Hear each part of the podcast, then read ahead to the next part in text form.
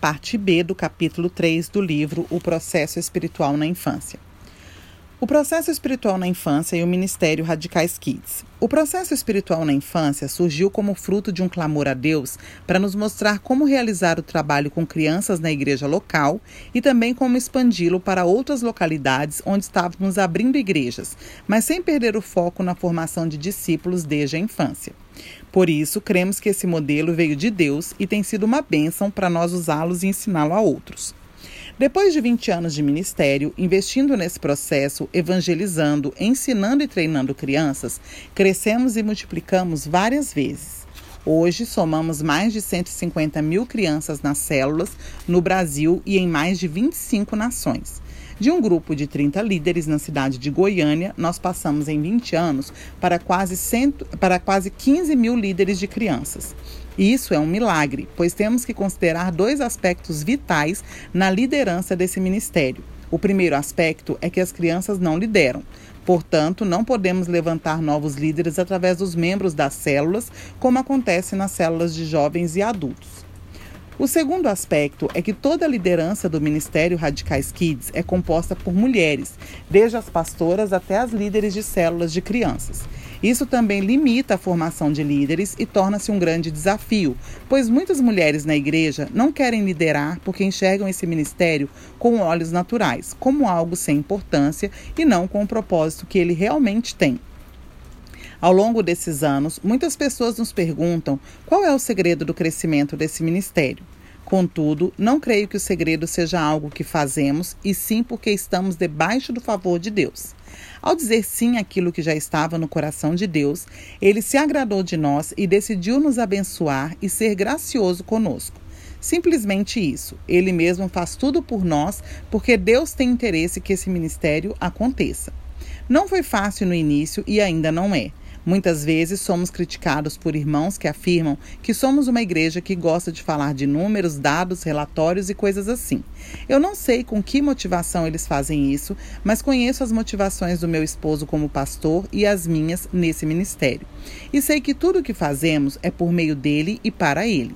Ao testemunhar sobre o número de células e de crianças, o fazemos para dar glória àquele que realmente merece toda a glória, o Senhor Jesus.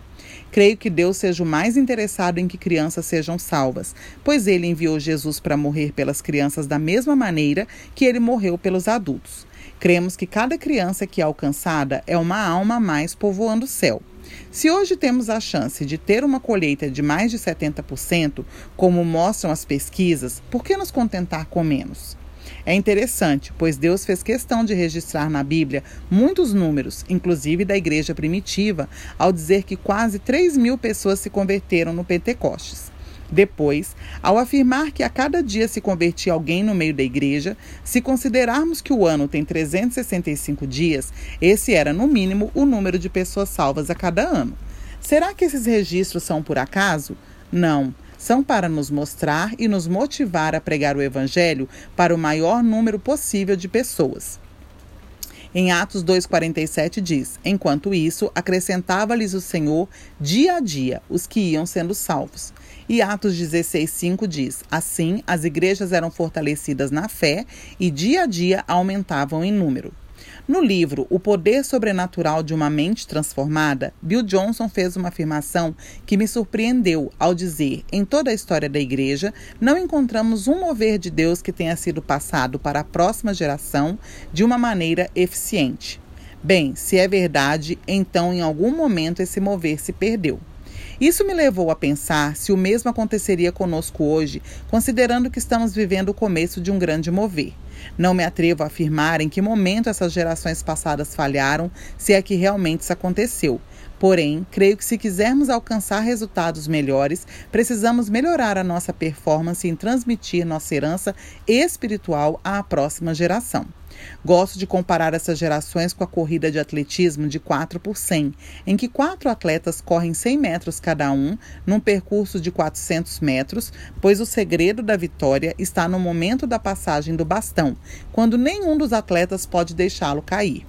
Para fazer isso com precisão, o atleta da frente precisa continuar correndo para não perder sua posição e estender a mão com o bastão para trás para que o que vem depois dele possa pegá-lo. Enquanto isso, o atleta que vem atrás por um breve momento precisa correr ao seu lado para pe pegar o bastão com segurança e prosseguir.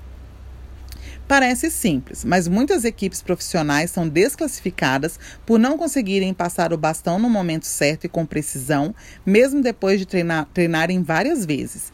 Se isso acontece com eles, o que garante que nós, como igreja, seremos bem-sucedidos na nossa corrida?